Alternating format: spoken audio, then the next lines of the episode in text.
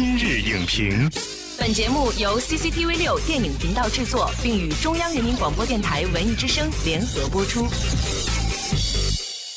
品头论足话电影，今日就评八分钟。大家好，我是陈明。昨天是九月三号，中国抗日战争胜利纪念日即世界反法西斯战争胜利纪念日。有这样一部电影上映至今，依然以沉稳的记录和克制的讲述，获得了观众的一致尊重。这部电影就是以慰安妇幸存者为表现对象的纪录片《二十二》。客观的镜头，适度的靠近，二十二位慰安妇幸存老人身处何地，经历着怎样的悲喜忧乐？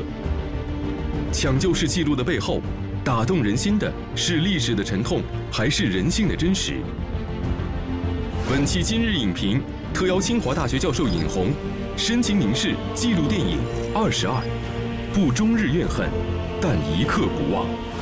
欢迎尹红老师做客今日影评。哎，主持人好，观众朋友好。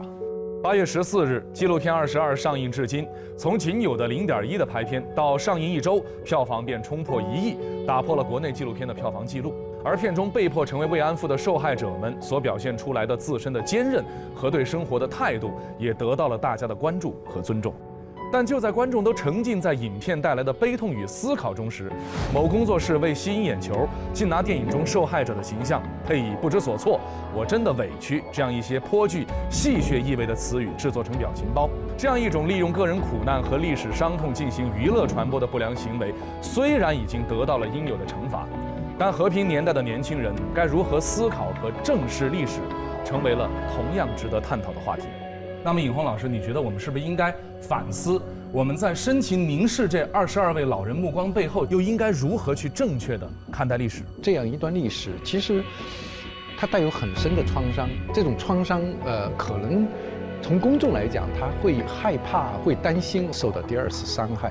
从呃媒介来讲，有时候也会觉得这个。题材太敏感，所以当然也包括对这些当事人的一些尊重。因为我们去看这段历史，本来确实它不应该是猎奇，我们确确实实是要把它铭记下来，告诉后代，曾经历史上有过这么一个灾难的时代，我们不应该让它重现。这部电影呢，一开始就是一位老人下葬的场景，同时呢，电影也用人民家矿的形式，在反复的告诉观众。二十二位慰安妇幸存者，短短几年间就只剩下了八位。有人说，这是一次抢救式的拍摄。时间赋予这个题材一种什么样的含义呢？一开始的这个葬礼的场景，它确实带有一定的寓意性。就随着时间的长河，就在历史的那个黑暗的长洞里面，就慢慢似乎就消失了。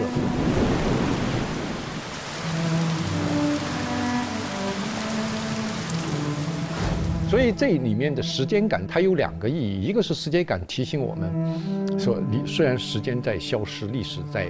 过去，但是我们不应该遗忘这些所有这些灾难和痛苦，都应该成为我们未来去珍惜和平的一个动力。但另外一方面，有时候我们可能这种时间感在里面又会有另外一种东西，因为这个作品其实几乎没有闪回，没有过去的资料，都是用大家在今天的生活状态来表现啊时间。的灾难和创伤给这些人生命刻下的痕迹，反过来，你对那种生命的戕害，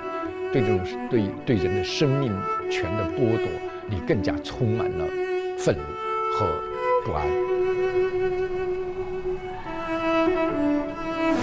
很多人觉得慰安妇题材呢，可能就是意味着屈辱和痛苦，但是真正看了纪录片《二十二》，你会发现，这部纪录片并非是单纯的在撕扯伤口。而是以平静和沉缓的镜头去讲述生命的一个愈合。那么，相应的，我们也看到观众口碑当中最高的关键词，既不是慰安妇题材，也不是铭记历史，而是平静、克制和活着真好。您怎么看待影片所表现的这一份沉静？其实有时候我们讲，呃，最感染人的情感，也许是那种最克制的情感。这个电影其实也是，这里面虽然有大量的采访。但是实际上呢，从来没有出现这个采访场景，它就像是岁月在让这些老人静静的去诉说，静静的去讲。你比如说，其中有一个镜头让我的感受非常的深刻，就是一个，呃，从朝鲜来到中国的一个老太太，她在回忆儿时的生活的时候，她能够用朝鲜语唱出阿里郎，阿里郎，阿里郎。啊啦哩哟。我觉得这是就是经过几十年的岁月，一个接近百岁的老人沉淀下来的最朴素、最真挚的一种情感，而且在不经意中就击中了所有观众的心。你就会发现，不管岁月多么流逝，他们承受多么大的苦难，但是他们童年时代那种美好的记忆，恰恰就成为后来灾难的一个巨大的对比。其实这也是他们对美好生活的最深刻的记忆。还有哪些段落您的印象挺深刻的？比如里面的几次有被采访者在讲到说，当时那个时候说我不想不想说，我不想说，啊，然后就说就不说 了。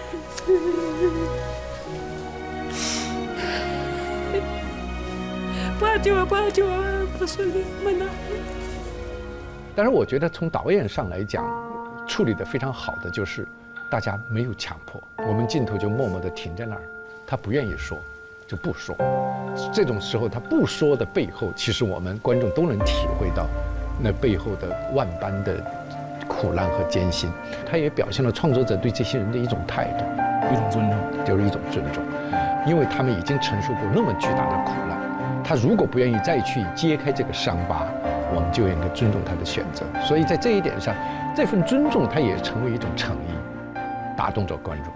说到活得真好呢，也是观众朋友们的一致感受。电影里边呢，有一个日本志愿者，他把一个老去的日本士兵的照片拿给慰安妇的幸存者看的时候，老人没有恐惧，没有害怕，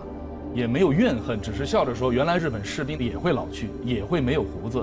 您觉得这是一种对待生命和时间怎样的感受？最终我们在传递一种怎样的信息呢？其实他还是在告诉我们，时间是无情物，我们是敌人也罢，朋友也罢，所有的东西，其实在时间面前，它都不堪一击。所以在我们的有生之年，人与人之间，其实还是应该互相以人为善，这样我们的生命至少在我们有限的人生当中，我们还值得一过。这应该是对战争的一种反思。当然，它是用一个非自然状态下中断了人的生命，而且它把人本来可以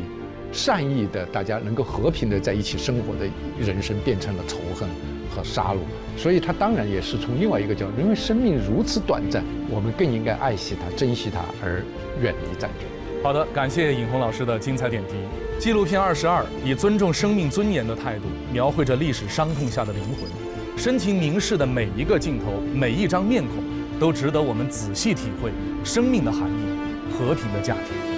本栏目视频内容，请关注 CCTV 六电影频道，周一到周五每晚十点档《今日影评》。